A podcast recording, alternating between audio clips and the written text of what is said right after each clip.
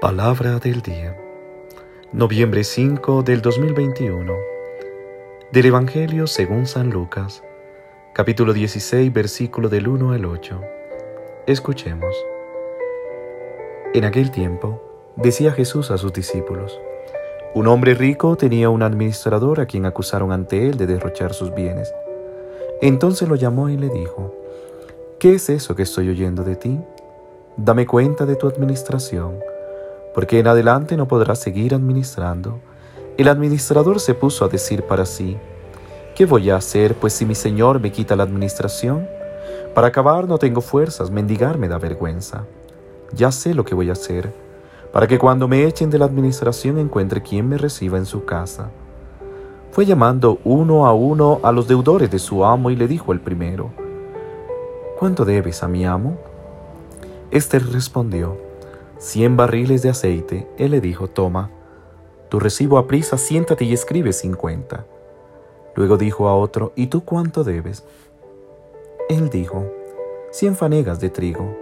Le dice, toma tu recibo y escribe ochenta. Y el amo alabó al administrador injusto, porque había actuado con astucia. Ciertamente los hijos de este mundo son más astutos con su propia gente que los hijos de la luz. Palabra del Señor. Gloria a ti, Señor Jesús.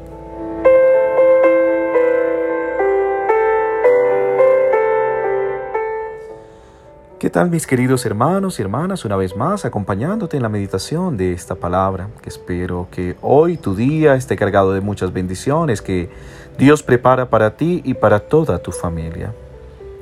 Escuchemos la enseñanza de hoy. Creo que para entender las páginas del Evangelio de hoy, debemos subrayar un detalle que no se puede deducir de inmediato. Jesús está sentado a la mesa y la compañía no es la mejor.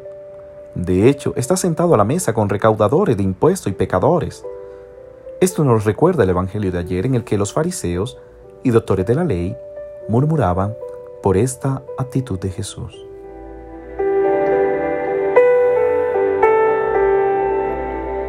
Cuando leo el Evangelio de hoy, viene a mi mente la misma historia que se repite diariamente en nuestro país, en nuestra Colombia y en muchos otros lugares. Aquello que vivimos en nuestros círculos de trabajos, donde a menudo encontramos muchos administradores parecidos al que menciona el Evangelio de hoy. Derrochadores, corruptos, deshumanos y muchas veces deshonestos, que tienen, pensaría yo, la astucia para actuar con el mal. Mas sin embargo, al final me llena de esperanza, porque puedo ver cómo aquel hombre rico lo llama a rendir informe de sus actos. Y creo que al final llega algo así para todos aquellos que se han comportado de esta manera como el administrador injusto. En algún momento llegará este llamado de atención. Y así como se puede vivir la justicia humana, no olvidemos que también Dios llama a rendir cuentas.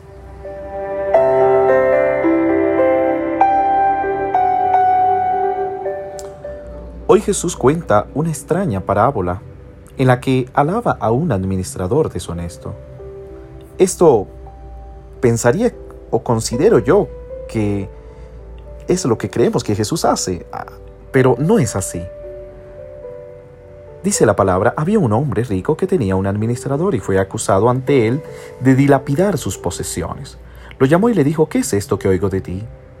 Está atento a su administración, ha sabido escuchar los señalamientos y sabe que ya no puede seguir siendo su administrador porque ha actuado con gran injusticia.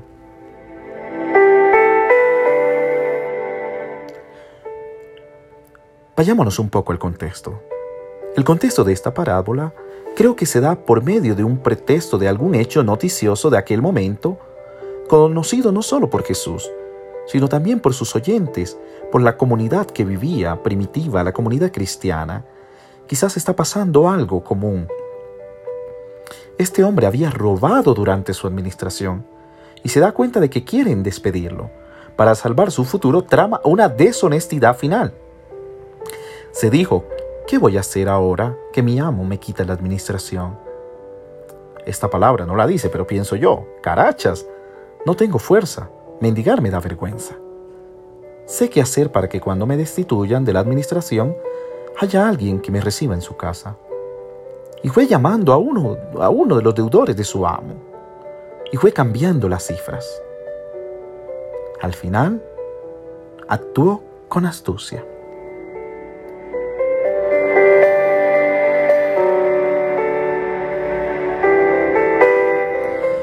Considero que si toda su vida la tomó para sí mismo, al final para salvar su vida, da, condona la deuda a otros, perdona a otros, ofrece sus ganancias, las ganancias de toda su vida. Recordemos ahora, Jesús habla a los pecadores, y esta es la astucia que debe tener un pecador que se convierte. De hecho, Jesús parece sugerir que la verdadera astucia no es acumular, sino dar, porque solo el don salva el futuro. El don de dar, el don de entregar, el don de ser hermanos. Creo que este es el centro del Evangelio de hoy.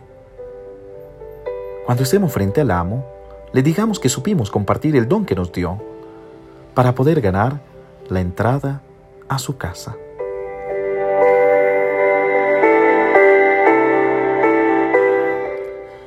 Al final pienso que no importa reconstruir los antecedentes penales perdidos de aquellos que se le fue dado el don para administrar. Importa lo que queramos hacer con el tiempo que nos queda. Lo que Jesús hace es sugerir a los que están con Él en la mesa es cómo comportarse a partir de ese momento.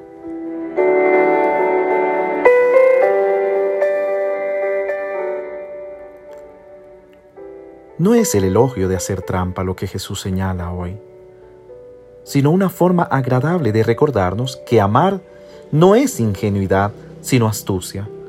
Parece decirnos, sé inteligente, ama y da, sepa vivir los últimos momentos de su vida, comparte hasta en el último momento, para que cuando estés frente a Dios, Dios te sepa acoger.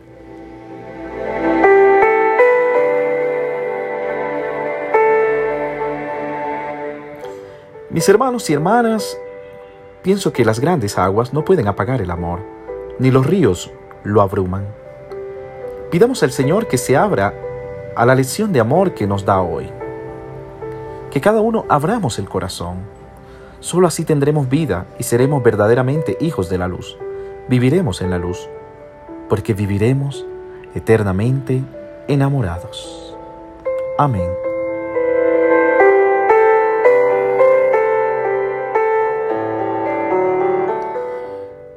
Mis queridos hermanos y hermanas, si en algún momento habíamos escuchado el Evangelio y nos habíamos quedado un poco sorprendido por la actitud de Jesús que alaba, sin duda alguna, el obrar tan maligno de este hombre, no, Jesús lo que está enseñando a través de esta comparación de parábola es que sepamos no desperdiciar el tiempo ni el momento. Y si estamos en los últimos momentos, podamos recapacitar cómo fue nuestra vida ¿Qué hemos hecho y cómo podemos restaurarla? Esa es la astucia, la inteligencia del amor, para acercarnos al eterno enamorado que es Dios. Que Dios se bendiga en el nombre del Padre, del Hijo y del Espíritu Santo. Amén. Feliz día.